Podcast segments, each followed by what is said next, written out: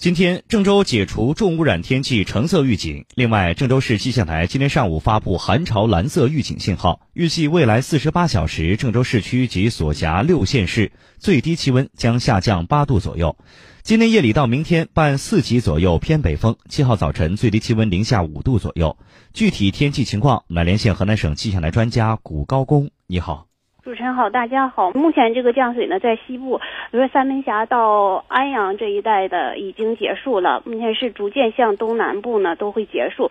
预计郑州市呢降水，也就是说在二十点前后都会停止的，只是在东南部呢会呃持续的时间长一些，尤其是信阳地区呢，明天白天还是呃有小雨天气。嗯，后边呢这个降水停止以后呢，可能这个就是呃主要是一个低温大风的天气。预计今天后半夜到明天白天呢，全省都会。有三到四级这样一个偏北风，呃，在一个温度呢是一个明显的下降，尤其是七号早晨，呃，北中部大部分地区都在零下五度到零下七度。呃，郑州市的一个具体预报呢，也就是说明天早晨呢还不算太低，最低温度是是在零下二度。